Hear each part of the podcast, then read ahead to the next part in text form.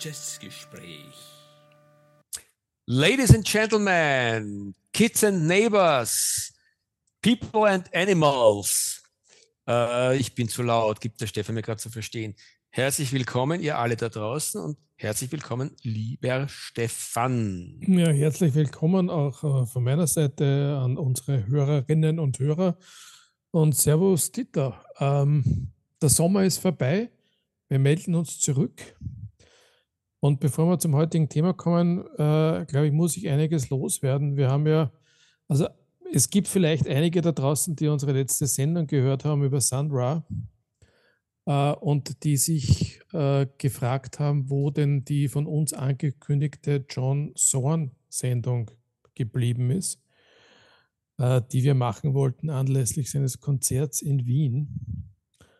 Ja, dieses Konzert ist für Juli geplant gewesen und ist leider abgesagt worden, weil äh, zwei Mitglieder der Band, unter anderem auch John Zorn selbst, krank geworden sind. Äh, es ist nicht ganz abgesagt, es ist verschoben worden auf Dieter April, glaube ich, oder? Mhm.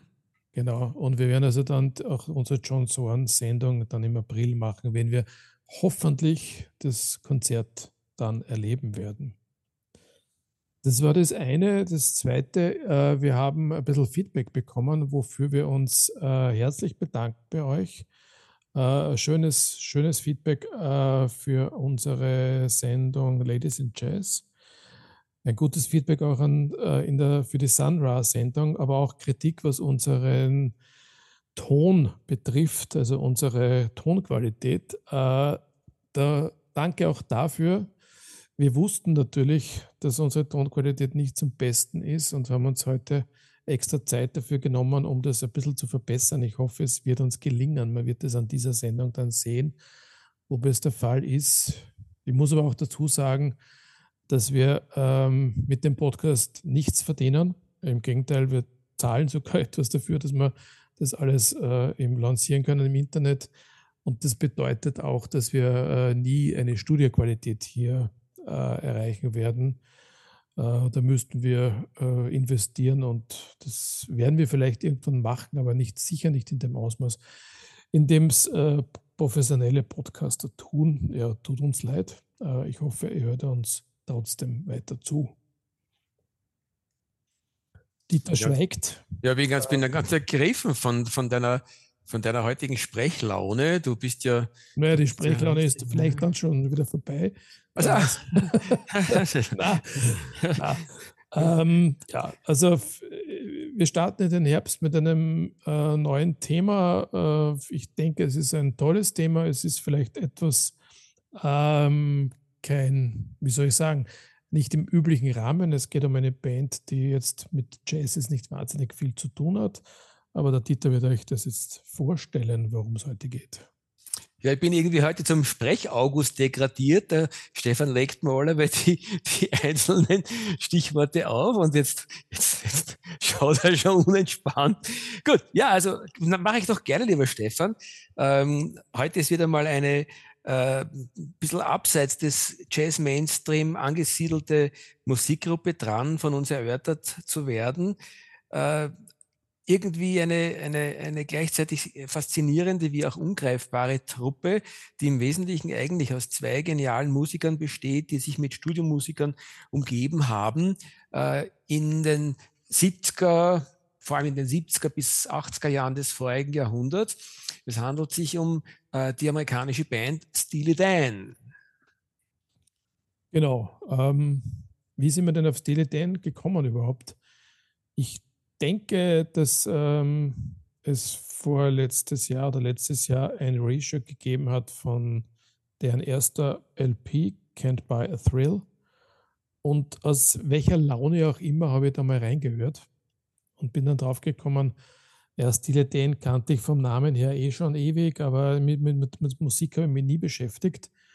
Und, und dachte, boah, was für ein tolles Album. Da hat man das Album dann sofort gekauft und habe es dir dann, glaube ich, nahegelegt. Und seitdem bist du so richtig reingekippt. Ja, ich muss, das, ich muss das in dem Sinne zumindest noch ergänzen, wenn nicht sogar korrigieren, als ich mich zu erinnern äh, glaube und ich denke, aufmerksame Zuhörer werden das ebenso erlebt haben und Zuhörerinnen, ähm, dass du die ja sogar erwähnt hast im Zusammenhang mit unseren, ähm, ich sage mal, äh, Fusion-Geschichten, also den, den äh, Übergängen zwischen Jazz und Rock äh, welche Bands denn äh, da diesen Anspruch noch erfüllen. Ich glaube, es war vielleicht sogar in der Sendung über das Mahavishnu Orchestra und da bist du mir mit Stile eingekommen, Stefan.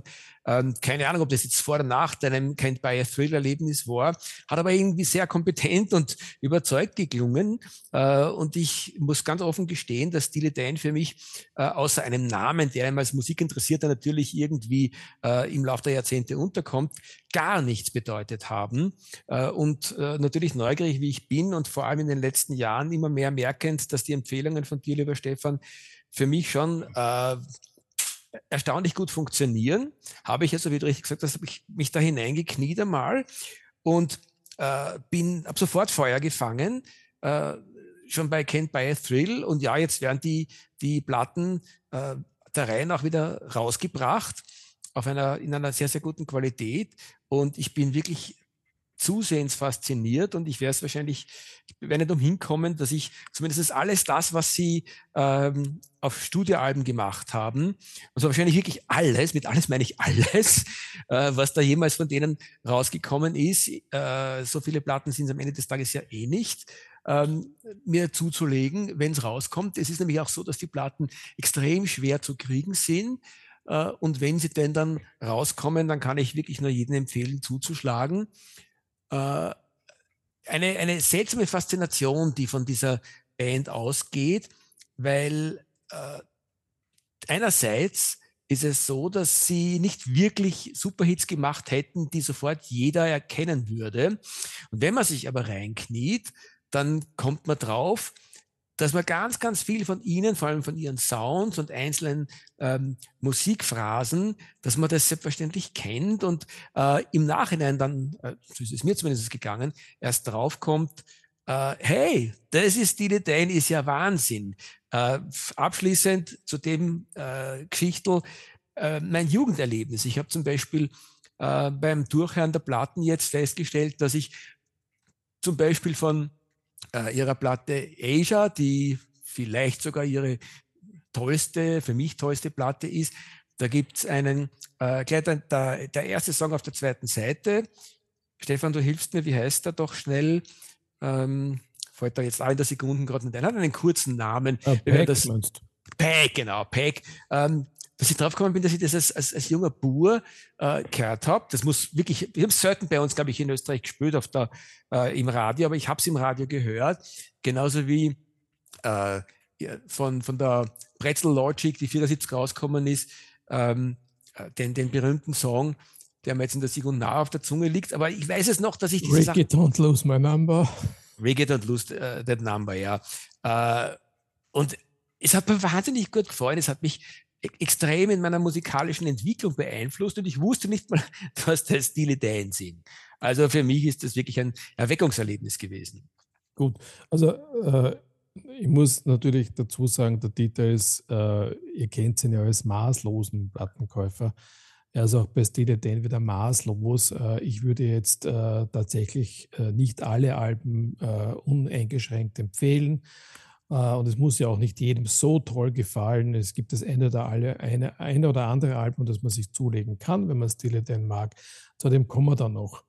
Ähm, ich glaube, äh, es wäre, glaube ich, mal wichtig, über die Musik dann zu sprechen, warum wir den Stil denn überhaupt im Jazzgespräch haben.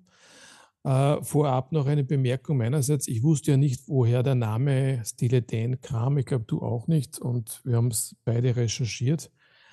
Und äh, jetzt, ohne das vorwegzunehmen, äh, es ist wieder ein gutes Beispiel für mich, dass ähm, Zensurbehörden und die dort arbeitenden Menschen ein bisschen dämlich sind und man sie leicht überlisten kann. Weil ansonsten würde eine Band mit diesem Namen nicht erlaubt worden sein in den 70er Jahren. Was sagst du dazu? Ja, also das bin ich mir nicht ganz sicher, ob die Zensurbehörden international gesehen, die es ja de facto sozusagen bestenfalls in einem moralischen Sinne gibt, da zugeschlagen hätten. Aber auf jeden Fall gebe ich dir recht, dass das halt schon ein, ein relativ heftiger Name ist. Ähm, aber ich glaube, es liegt auch daran, dass die Leute einfach spät waren, um die Gesamtzusammenhänge zu erkennen, nämlich diejenigen, die da vielleicht irgendwo Entrüstungsstürme hätten entfachen können. Ähm, aber natürlich hast du vollkommen recht. Es ist schon ein sehr provokanter äh, Name für eine Band eigentlich. Womit wir jetzt natürlich äh, offenlegen müssen, warum der Name provokant ist. Ja, es, man könnte es schmissig formulieren. Äh, Stahldildo, äh, hätte ich jetzt einmal gesagt, Stefan. Oder würdest du es anders übersetzen? Na, das, das wäre so die Übersetzung. Also der, der, der stählerne Dan ja, ist das, ja. Und ähm, das ist jetzt kein Fachbegriff aus der ähm, Welt der Sexualität, sondern es ist ein Begriff entlehnt aus dem Roman Naked Lunch von William Burroughs. Und das schließt bis zu einem gewissen Grad auch schon wieder einen Kreis zu der Art der Musik. Und vielleicht ist es auch bereits die erste Antwort, warum wir das ins Jazzgespräch hineingenommen haben. Die Burschen sind nämlich nicht nur mit dem Namen ihrer Band äh, eigentlich high sophisticated, weil äh, William Boros und, und Naked Lunch äh, gibt zwar eine, eine berühmte Verfilmung äh, davon, ähm, äh, und die Bücher sind natürlich auch äh, einer Community bekannt, aber eigentlich eher einer Community, die sich, die sich eher äh, mit Drogen und, und äh, äh, auf einem vielleicht sogar etwas intellektuellen, intellektuelleren Niveau äh, mit ihrer Kunst- äh, und Kulturrezeption befindet. Also das ist nicht unbedingt etwas, was sich sofort jeden erschließt. Letztendlich äh, genauso wie die Musik von Steely Dan. Die ist zwar auf eine gewisse Art und Weise extrem eingänglich, weil sie sehr melodiös ist. Äh, Kenner sprechen manchmal auch vom klassischen Steely Dan Sound oder sogar von den typischen Steely Dan Akkorden. Aber sowohl ihre Texte, die fast alle irgendwo was sarkastisch bis zynisches haben und sich auf einem sprachlich sehr, sehr feinen äh, und fein ziselierten Niveau befinden, als auch ihre, ihre Songs, die alle extremst äh, nicht nur durcharrangiert sind, sondern wirklich äh, mit, mit, mit feinsten Fill-Ins sämtlicher Instrumente glänzen. Also da ist wirklich alles fast durchkomponiert und spielt sich auf einem sehr, sehr hohen musikalischen Niveau ab und nicht umsonst sagt man von Steely Dan, dass sie äh, massenweise wirklich großartige Studiomusiker äh, verbrannt haben, geradezu, weil sie so einen hohen Anspruch äh, bei der Produktion ihrer Platten gelegt haben. Genau, du sagst es, also das Arrangement zählt und das Arrangement ist eben tatsächlich so gut, dass man, wenn man so das oberflächlich hört, gar nicht mitkriegt, dass das Arrangement so extrem gut ist. Es klingt eben wie der perfekte Pop-Song, das meiste jedenfalls. Äh, und ich glaube, nicht umsonst haben die beiden aufgehört, dann Mitte der 70er Jahre zu touren. Die haben halt am Anfang getourt wie man das so tut und dann sonst möglicherweise drauf kommen, entweder, dass ihnen das auf die Nerven geht äh, oder dass sie die Musik einfach auf der Bühne nicht so umsetzen können, wie sie das gewollt haben im Studio. Ähm, wobei, ich muss sagen, ich habe ja jetzt im Zug der Recherche bin ich auch auf das eine oder andere Live-Album gestoßen. Äh, und zwar eines möchte ich hervorheben, das 1996 oder das war schon ein wiedervereinigtes Dan äh, aufgenommen worden ist. Und das klingt ziemlich toll. Ja, also da haben die das schon ganz gut rüberbekommen. Also warum sie dann tatsächlich in, ab Mitte der 70er Jahre nicht getourt sind, weiß ich eigentlich nicht. Das ist jetzt nur eine Vermutung von mir gewesen. Ja, stimmt. Das ist, äh, wenn man diese Sachen in den, in den an sich äh, durchaus gut dokumentierten äh, Geschichten im Internet nachliest, äh, erschließt sich das nicht wirklich, warum, warum die äh, quasi auch nicht wirklich mehr aus ihrem, äh, aus ihrem Talent gemacht hätten, nicht auch mehr Kohle, weil man weiß ja, dass man, dass man gerade in dieser Zeit, damals in den 70er, 80er Jahren bei, bei Tourneen überhaupt, wenn man überschaubare, äh, überschaubare Bandgröße hatte und nicht total auf, auf, auf, auf, auf Effekte auf der Bühne gegangen ist, und das haben die alles nicht gemacht, dann hat man schon sehr äh, gut auch Geld verdienen können. Man hat irgendwie das Gefühl, äh, die beiden Burschen, der Donald Fagan und äh, Walter Becker, Walter hast du, glaube ich, äh, Becker, die mehr oder weniger den, den Kopf ähm, von Steely Dan immer gebildet haben, äh, haben es einfach darauf angelegt, wirklich zeitlos großartige Musik abzubilden. Denen ging es da wirklich, die hatten eine Message, äh, nicht nur in ihren äh, großartigen äh, und wie gesagt sehr, sehr zynisch-sarkastischen Texten, sondern generell mit der Musik. Ähm, letztendlich, Stefan Lustig, geht's mir auch mit allen ihren Platten so, äh, weil du gesagt hast, ich bin schon sehr gespannt, welche du nämlich empfehlen wirst, weil du gesagt hast, man muss sie nicht alle haben. Einer der Gründe, du hast vollkommen recht, ich bin ein, ein, ein heilloser, monkischer Sammler und wenn ich mal von was begeistert bin, dann bin ich wirklich äh, geneigt, fast unkritisch zu viel zu kaufen. Aber in diesem spannenden Fall ist es so, von ihren Platten, beginnend mit Can't Buy a Thrill aus 1972, ich sage mal bis zu 1980 Gaucho, danach kommt dann noch was, was wir sicher auch besprechen werden, aber das war so das, ihre Kern, ihr Kernövre. Äh, das waren eins, zwei, drei, vier, fünf, sechs, sieben Platten, wenn ich jetzt richtig zähle. Ähm, äh, da ist keine, wo ich sage, äh, da ist nicht die Hälfte so, dass ich sie einfach großartig finde. Im Grunde genommen wahrscheinlich finde ich sogar deutlich mehr äh, großartig. Aber um das durchaus auch einmal äh, gleich vorwegzunehmen, es ist auch nicht so, dass irgendwo äh, eine dieser Platten als der absolute Höhepunkt heraussticht, wo man sagt, also quasi die Inselplatte, welche von Stile Dan kauft man sich, wie gesagt, umso Naja, für mich schon, ja. Ja, genau, umso neugieriger bin ich, was, was du zu ja. dem sagst, zu dem Thema. Also es ist, es ist für mich die erste Platte, Can't Buy a Thrill, unübertroffen geblieben. Ja, und das ist genau die Inselplatte. Das, so würde ich die bezeichnen. Ähm, es gibt auch zwei Songs von der Platte, die es auf die Playlist geschafft haben, ähm, die unseren Podcast begleitet auf Spotify. Äh, es ist für mich die Platte. Es gibt die Anschlusssachen Countdown to Ecstasy und Brazil Logic. Ähm, die sind schon gut und bis sehr gut, aber da gibt es dann auch Songs drauf, die mir unheimlich auf die Nerven gehen. Ja.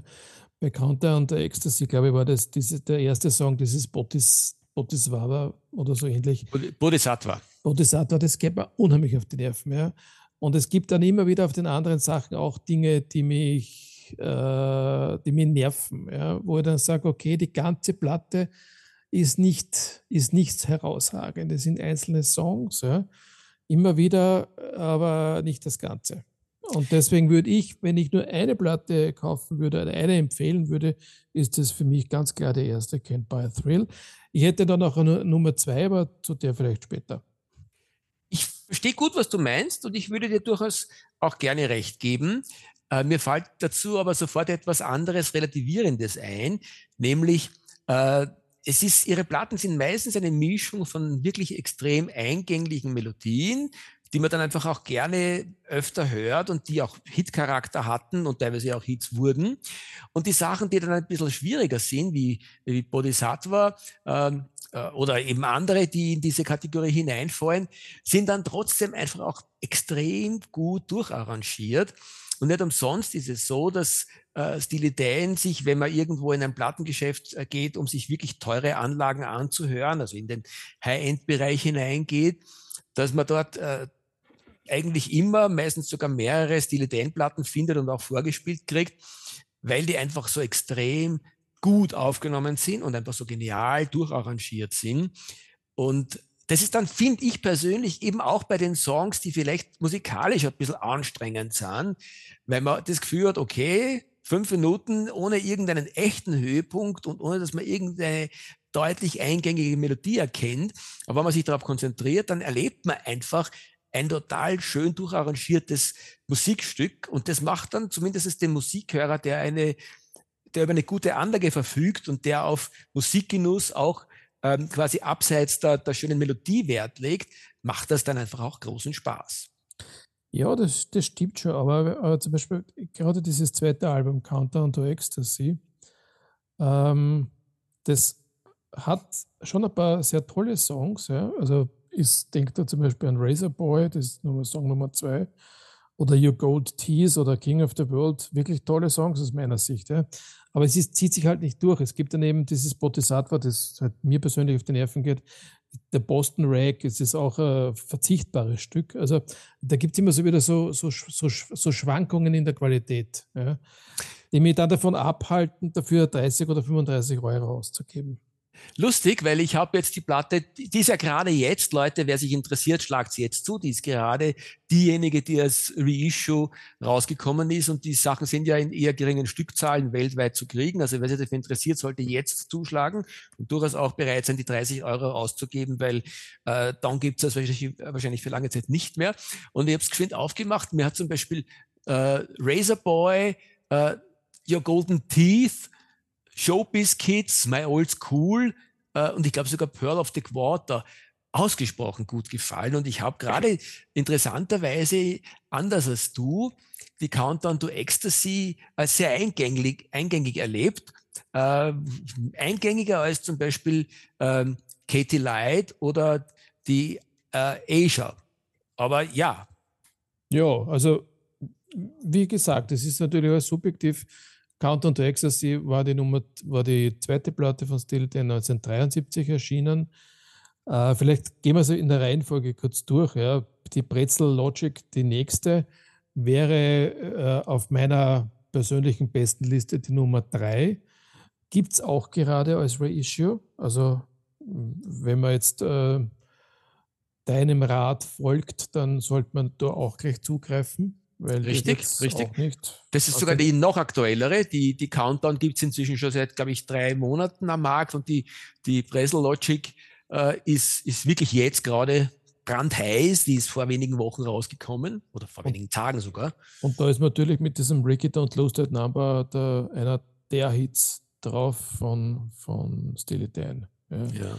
Aber dann auch wieder Dinge wie e- East St. Louis, Doodle, Doodle U, ganz ehrlich, muss das sein, ja. da, also, wie gesagt, das, es ist auch so eine, eine, eine Platte aus meiner Sicht, die, die würde ich, die würde ich noch kaufen, wenn ich drei Alben haben wollte von Steely Dan. Ist meine Nummer drei, ist eine Spur besser aus meiner Sicht als, die, als der Vorgänger. Aber hat eben auch so seine, naja, zweifelhaften Songs.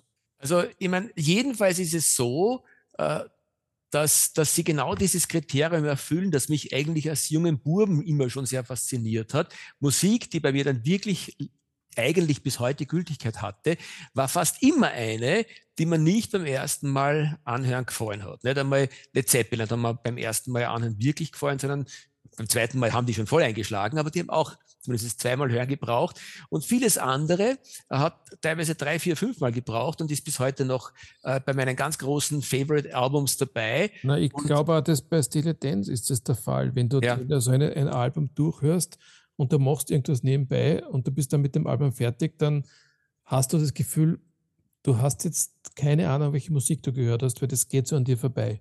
Mhm. Das, ja, das ist so, also man kann das oberflächlich hören, aber man kriegt da nichts mit.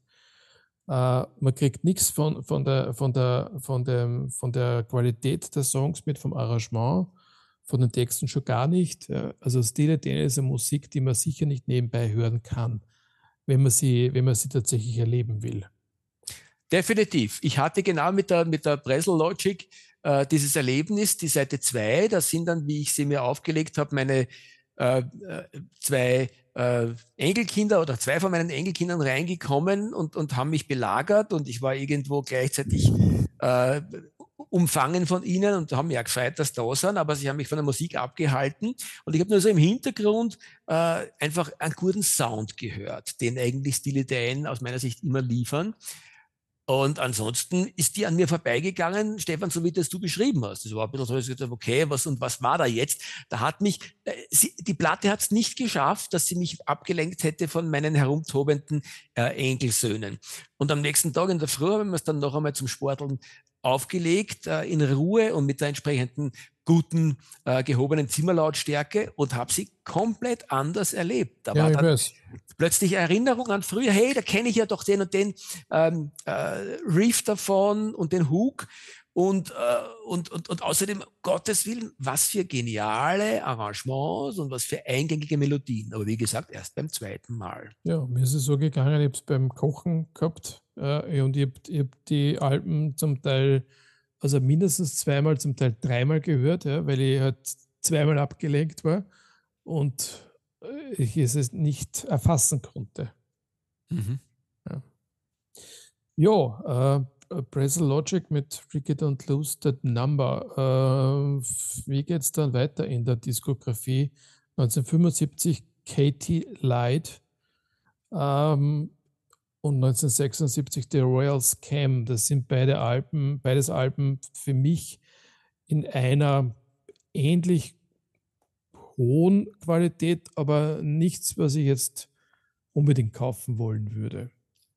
Also ich, ich gebe dir vollkommen recht, das ist was für Komplettisten, in, zu denen ich mich leider Gottes in diesem schrecklichen Fall dazuzählen muss. Ich fürchte, ich, ich werde wirklich zu einem Stilitäen Komplettisten werden und werde die, sobald sie rauskommen, und das sollte dann demnächst in den nächsten Monaten in diesem Theater der Fall sein, äh, kaufen müssen. Aber ja, du hast recht. Das sind Platten, die man, wenn man nicht wirklich äh, zu einem großen Stilitäen-Fan äh, wird, auslassen kann. Anders ist es dann mit der Platte, die erstmals 1977 herauskam und ja, dann wahrscheinlich Anfang des nächsten Jahres, wenn man die Veröffentlichungspolitik sich der produzierenden Firmen anschaut, erwarten kann nämlich Asia. Übrigens auch die Platte, wo wahrscheinlich äh, die meisten äh, Diskussionen darüber entstehen, wie spricht man diesen äh, kurzen äh, Titel Na, aus. Das, da gibt es keine Diskussion, weil du brauchst ja nur den Titelsong anhören äh, und sie singen, hören und das ist ganz eindeutig Asia. Also ich habe die Platte auf, den, auf Plattenbörsen in den letzten äh, Monaten, würde ich sagen, oder im letzten Jahr gesucht und du würdest erstaunt sein, was die, insbesondere unsere deutschen Freundinnen und Freunde, die auf den ja, Plattenbörsen... haben sie eben nicht zugehört beim, beim Titel. Ja, aber, aber, es war trotzdem abenteuerlich. Von, von Eier über Eier, über Eier, ja. äh, über ESA, alles das, war da dabei. Gut, äh, das, äh, diese, diese Aussprachefehler, die, äh, vor denen sind wir ja auch nicht gefeit. Kommt ja bei uns auch öfter vor.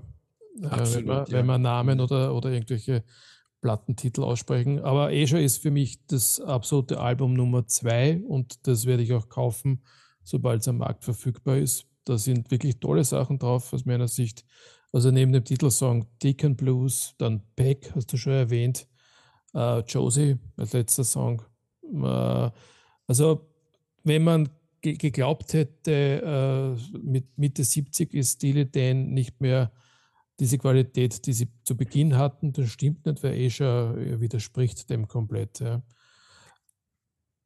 Wie sehr äh, Steely Dan auch äh, Referenzmusik ist, auch für, für wichtige andere Künstler sieht man gerade an dem von dir genannten Song Pack, mit dem eben die zweite Seite von der äh, Asia anfängt.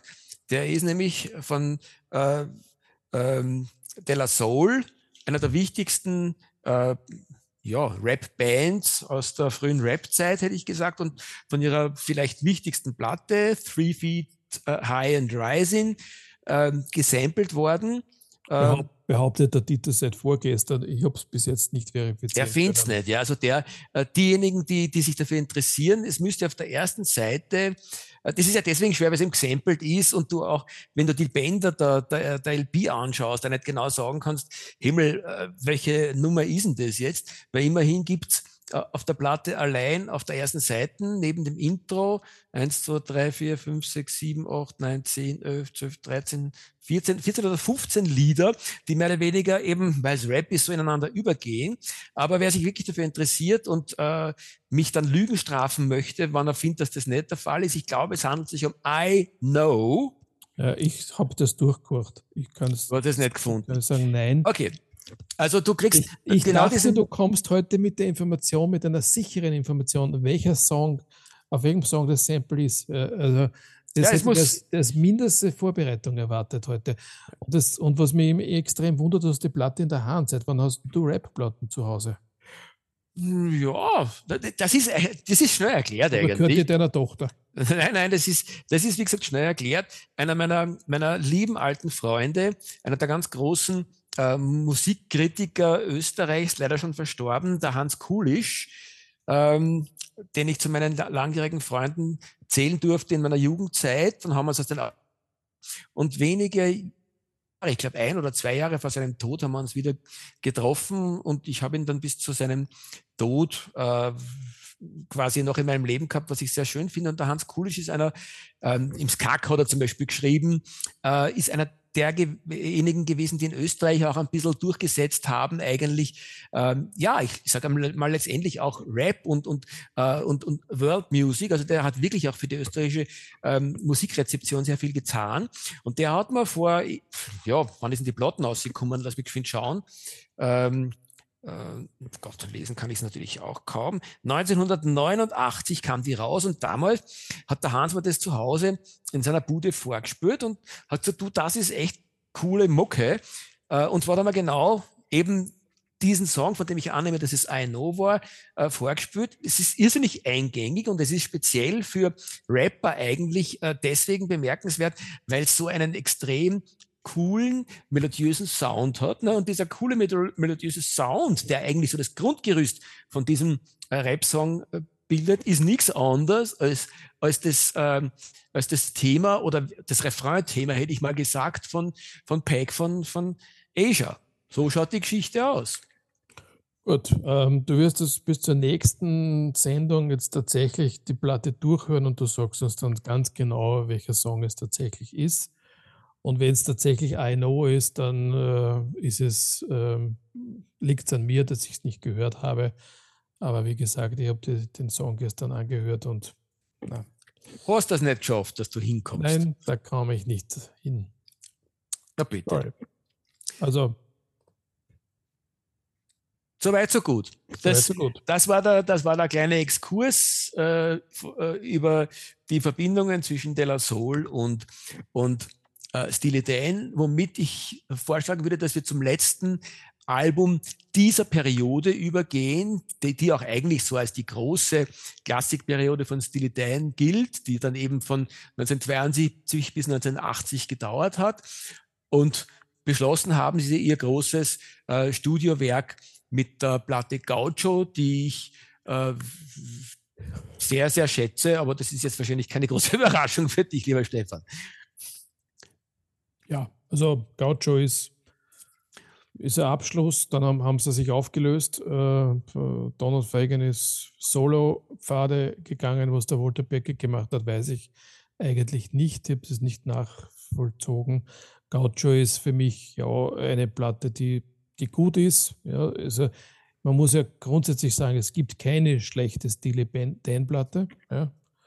Also das, darauf, glaube ich, können wir uns jedenfalls verständigen. Aber ob man die jetzt unbedingt braucht oder nicht, äh, sei dahingestellt. Vielleicht noch ein, eine Replik äh, zum Thema, warum eigentlich finden sich diese beiden Burschen oder ihre Band jetzt in unserem Jazzgespräch? Ähm, nicht nur deswegen, weil sie insgesamt gesehen äh, in ihrer Musik immer ein Übergang waren in Richtung nicht nur Prog-Rock, sondern noch viel mehr eben Jazz-Rock oder zusehends mehr je länger sie ihre Musik gemacht haben, sind sie eigentlich in den Funk-Jazz für mich oder in den Funk-Rock hineingegangen, Funk-Jazz-Rock hineingegangen. Äh, und eigentlich merkt man das schon sehr deutlich auf der, auf der äh, Asia, äh, eigentlich auch schon früher. Auf der Royals Camp sind sie auch schon sehr, sehr funkig. Und auf der Asia werden sie von großartigen Meistern des Jazz begleitet. Der vielleicht markanteste, für uns am wichtigsten Seiende ist der Wayne Shorter, der auf der Asia mitspielt und diese Platte veredelt. Ja, genau. Ja. Gut. Ich habe dann äh, mal reingehört in das, in das Solo-Album von Donald Fagan, das ist sehr, sehr bekannt ist, Night, The Nightfly. Mhm. Und hat es dir gefallen? Aus 82. Na, hat mir nicht gefallen lustig, also, also, auch keine große Überraschung. Mir gefällt es ausgesprochen gut und da ist es mir ähnlich gegangen, wie es mir eben gegangen ist mit, mit der äh, Bresel Logic ähm, oder eben auch der Asia, wo einzelne Songs plötzlich wieder in, aus meiner Erinnerung auftauchen und ich sage, oh Gott, das habe ich als wirklich als Bur, als, als zehnjähriger Bur gehört äh, und bin damals schon äh, extrem fasziniert von diesem schönen Sound gewesen. Und das Gleiche ist es dann natürlich entsprechend später, weil das erst 82 rausgekommen, mit mindestens zwei oder drei Songs äh, aus, von der äh, von der Nightfly, zum Beispiel Ruby Baby. Ruby Baby, Stefan, das müsstest du doch auch kennen. Das ist ja ein Song, der sich irgendwo in unsere Gehörgänge eingeschlichen hat in den 80er Jahren. Ich wusste damals gar nicht, dass es der Donald Fagan ist, aber immer gedacht, ey, was für coole Mucke damals. Ja, ich muss mal kurz nachschauen, aber mir war, mir war das einfach zu glatt, das Album, ja. Naja, also glatt ist es bestenfalls, wenn du dir die Sounds anschaust. Und da gebe ich dir auch recht. Das ist ja das Faszinierende äh, an Steely Dan oder auch eben teilweise an den Soloplatten äh, gibt es nämlich noch mehrere, die durchaus hörenswert sind, vom Donald Fagan, ähm, dass sie so geschliffen und komplex in ihrer, in ihrer Arrangements sind, so eingängig, wenn man es positiv sagen möchte, man könnte sogar sagen, manchmal einfach, ist die musikalische Struktur äh, teilweise ihrer Songs. Ja, alles, alles das, was du jetzt gesagt hast, äh, trifft auf ABBA auch zu und, und die muss ich auch nicht hören. Naja, die Arrangements von ABBA sind aber mit Sicherheit deutlich weniger komplex und vor allem nicht jazzig im Vergleich. Also sie sind nicht jazzig, aber dass sie nicht komplex sind, das würde ich, das würde ich in Abrede stellen. Ja. Also ABBA-Songs sind, sind extrem komplex. Äh, es ist halt sehr auf Harmonie und, und, und Hören und Eingängigkeit. Äh, naja, diese musikalischen Fill-Ins, äh, die Dan äh, bieten auf ihren Platten, dass man im Hintergrund dann eben äh, von unterschiedlichsten Instrumenten so eben äh, kleine Fill-Ins hört. Das hast du aber bei aber weniger. Ja, ja ich würde, jetzt, ich würde jetzt nicht Dan mit ABBA vergleichen ja, oder, oder Donald Fagan mit ABBA. Ich sage nur, das ist das, was du eben erwähnt hast, das ist, trifft auf viele äh, Produktionen in dieser Zeit zu.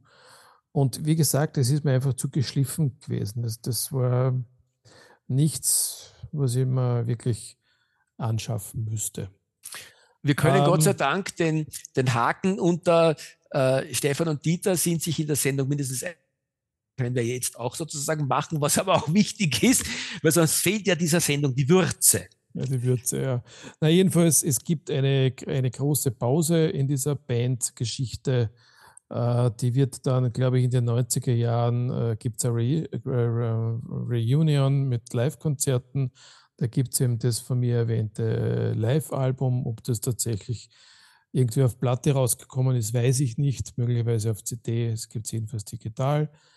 Uh, und dann gibt es die nächste Studio, das nächste Studioalbum äh, meines Wissens erst im Jahr 2000 wieder. Ne? Genau, genau zur Jahrtausendwende haben sie noch einmal ein, ein musikalisches Statement gesetzt, das nahtlos in der Qualität, finde ich, anschließt an, ihren, äh, an ihr großes Jahrzehnt äh, in den 80er Jahren oder in den 70er Jahren, muss man eigentlich sagen, mit Two Against Nature. Genau. Und vielleicht das letzte Album dann auch noch drei Jahre später, Everything Must Go. Ja, muss ich gestehen, also das kenne ich noch gar nicht. Wenn wir mal schauen, wie sich das äh, in meinen Gehörgängen anfühlt. Hast du es schon gehört? Ich habe es gehört, ja, ja. Und wie findest du es? Ja, also. Hm. Gibt, es gibt einen tollen Song drauf, der heißt God, God, Wake, God Waker. Äh, alles andere ist bei mir eher spurlos vorbeigegangen. Aber äh, das kann sich dann jeder, äh, der mag, auf unserer Playlist anhören. Äh, es sind alle diese Alben, die wir erwähnt haben heute, sind auf der Playlist zu finden, bis auf das Live-Album. Also selbst das, das, das Solo-Album von Donald Fagan ist vertreten mit einem Song. Ja, äh, das ist Dan. Was haben Sie denn nach 2003 gemacht? Hast du das noch irgendwie mitverfolgt? Nein, gar nicht. Gar nicht. Ich glaube, es ist auch nicht wirklich äh, maßgeblich. Also selbst die Leben tun sie noch. Ne? Nein, nein, nein. Der, der, der Bäcker ist Bäcker ah, hat Bäcker ja, ist gestorben 2017. Ja, der ist 2017 genau. gestorben und ist ja schon die längsten Jahre äh, von fragiler Gesundheit gewesen. Der hat ja schon im, im letzten Jahrtausend, äh, also schon in den 90er Jahren, glaube ich, äh, hat der gesundheitliche Probleme gehabt. Der war schwer drogensüchtig, hat auch insgesamt gesehen, glaube ich, eine sehr unglückliche äh, private Vita. Äh, irgendwo habe ich gelesen, dass man ihn beschuldigt hat am Tod seiner Frau. Ich glaube, das war Drogentod, irgendwo unglücklich beteiligt gewesen zu sein und äh, hat dann eben offensichtlich äh, viele, viele Jahre ständig gegen Drogensucht angekämpft und ist, du hast es schon irgendwo so nebenbei erwähnt, äh, fragend, aber ich glaube, das kann man nur bestätigen. Er selber hat nicht wirklich großartige Solowerke gebracht, hat seine großartiger Musiker und auch äh, äh, Komponist, weil es, so liest man zumindest, es sind schon alle ihre Platten als, als, als kongeniale äh, Werke entstanden. Also das ist nicht nur Fagan gewesen, der da der Mastermind war, sondern der Becker hat da wirklich kompositorisch wie auch musikalisch immer sehr intensiv mitgewirkt. Aber Lanich hat er nicht allzu viel zusammengebracht und hat sich dann eben offensichtlich sehr stark mit seinem ungesunden Lebenswandel auseinandersetzen müssen. Mhm. Ja, das ist die doch relativ kurze Geschichte äh, von Steely Dan. Die ja, ist all, allemal hörenswert, aber wie gesagt, äh, man muss es nicht gleich tief ins Geldtaschel greifen und alles kaufen. Aber es gibt so das eine oder andere Highlight, würde ich mal sagen. Hast du noch was hinzuzufügen oder? Na, bis auf das. heute durch? Wir sind, wir sind bis auf das durch, dass ich äh, wenn der Stefan diesen Raum verlassen hat, euch quasi noch zurufen muss da draußen, stimmt alles nicht, kauft euch, kauft euch auf jeden Fall alle Platten aus den äh, 70er Jahren, ihr werdet es nicht bereuen. Aber nachdem der Stefan noch hier ist, kann ich es natürlich nicht sagen. Es kann jeder tun und lassen, was er will. Meine Empfehlung wäre es nicht. Ja. Was ist denn das für ein Podcast? Da gibt es keine klare Linie. Skandal. Es gibt eine klare Linie, dass wir heute eine, eine tolle Band vorgestellt haben, aber man muss ja nicht von jedem alles haben. Also da ähm, sind, wir, sind wir wieder bei hundertprozentig einig. Aber ich, ich würde gerne ein bisschen in die Zukunft noch schauen. Wir haben jetzt, äh, also Sommerpause ist vorbei, wir haben jetzt Anfang September oder so. Ähm, wir haben schon ein paar Themen in der Pipeline. Ich glaube, das kann man ruhig sagen. Ja. Wir werden uns irgendwann einmal dem Keith Jarrett widmen, haben wir uns vorgenommen. Oregon ist genannt worden. Äh, mir ist noch jemand eingefallen und ohne dich jetzt überrumpeln zu wollen, aber ich sage es trotzdem und ich glaube, du stimmst mir zu, weil äh, der Anlass ist jetzt eine Reissue, die ich gerade vor kurzem bekommen habe, äh, Dexter Gordon. Unbedingt, unbedingt. Ja, wobei, mir läuft es trotzdem bei deinen Ansagen insofern kalt über den Rücken, ja, weil ja. da haben wir ja schon einmal, äh, wie wir Anfang des Gespräches festgestellt haben, mit unseren Ankündigungen sind wir ja nicht besonders glücklich, aber macht ja nichts. Vielleicht ja, schaffen wir es. Ja, also das, die, also die, die, die zwei, drei, die wir jetzt genannt haben, die werden wir machen heuer im Herbst. Äh, ja, und irgendwann werden wir uns dann wieder Weihnachten hin. Ja. Meine, der Vorteil ist, dass die Leute, die wir erwähnen, die sterben wenigstens nicht gleich, sie werden nur krank, so wie der John Sohan. Ja, ja apropos sterben, ich habe für heuer auch noch eine, eine Sendung vorgesehen, in der wir uns äh, äh, den Jazz-Toten und auch zum Teil den Pop-Toten des Jahres 2023 widmen. Äh, so als Reminiszenz an die, an die Verstorbenen. Da waren heuer schon einige dabei, relativ viel eigentlich. Ich hoffe, es sterben jetzt nicht mehr allzu viele in den nächsten Monaten, weil sonst müssen wir zwei Sendungen draus machen. Die Liste ist schon relativ lang. Also ich bin vor allem dafür, dass wir uns einmal einer, einer semantischen Sendung widmen, wo wir uns den Begriff der Jazztoten äh, äh, annähern werden. Den habe ich zum ersten Mal halt gehört und ich finde ihn genial, die Jazztoten. Die, die, die, das für Wort. Die, die im Jahr 2023 verstorbenen Jazz- und zum Teil auch Popmusiker. So. Nein, nein, es ist, es ist verständlich. Es ist, wenn man nicht ganz verblödet ist, und Gott sei Dank bin ich nur halb verblödet, äh, dann weiß man sofort, was du meinst, aber es ist irgendwie ein cooles Wort, die Jazztoten. Ja, schon, ja. Alter, Alter, die ja, Jazztoten. Das wäre vielleicht für eine Band sozusagen. Ja, die, so wie die toten Hosen, die Jazztoten. Das finde ich irgendwie gut. Okay, also ich glaube, das ist ein, ein dir vergeht's nimmer, ein passender Abschluss für diese nette Sendung. Außer du machst noch unsere vielgeliebten Ankündigungen, wo wir uns hören können. Ja, ja, aber hören könnt ihr uns, also Spotify ist he heute ja schon einige Male erwähnt worden, wenn wir dort unsere Playlist haben. Wir sind aber auch auf Apple Podcasts zu hören und wir sind insbesondere äh, auf der, unserer Homepage zu hören, nämlich letscast.fm, dort danach das Jazzgespräch suchen. Dort kann man nicht nur kurz äh, Kommentare hinterlassen, wie zum Beispiel auf Spotify, dort könnt ihr uns auch e-mailen äh, und kriegt dann auch garantiert eine Antwort von uns zurück. Und ja, dann gibt es dann gibt's noch eine Seite meinmusikpodcast.de, die aber nicht aktiv von uns ähm, gefüttert wird. Das läuft dann nebenbei. Ja, das wär's Vielen Dank fürs Zuhören. Äh, ich hoffe, die Tonqualität ist heute besser und hoffentlich bis zum nächsten Mal.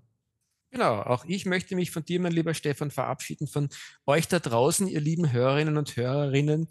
Und insbesondere natürlich möchte ich mich heute von unseren lieben Jazz-Toten verabschieden. Ja, die hören sie nicht mehr. Tschüss. Tschüss.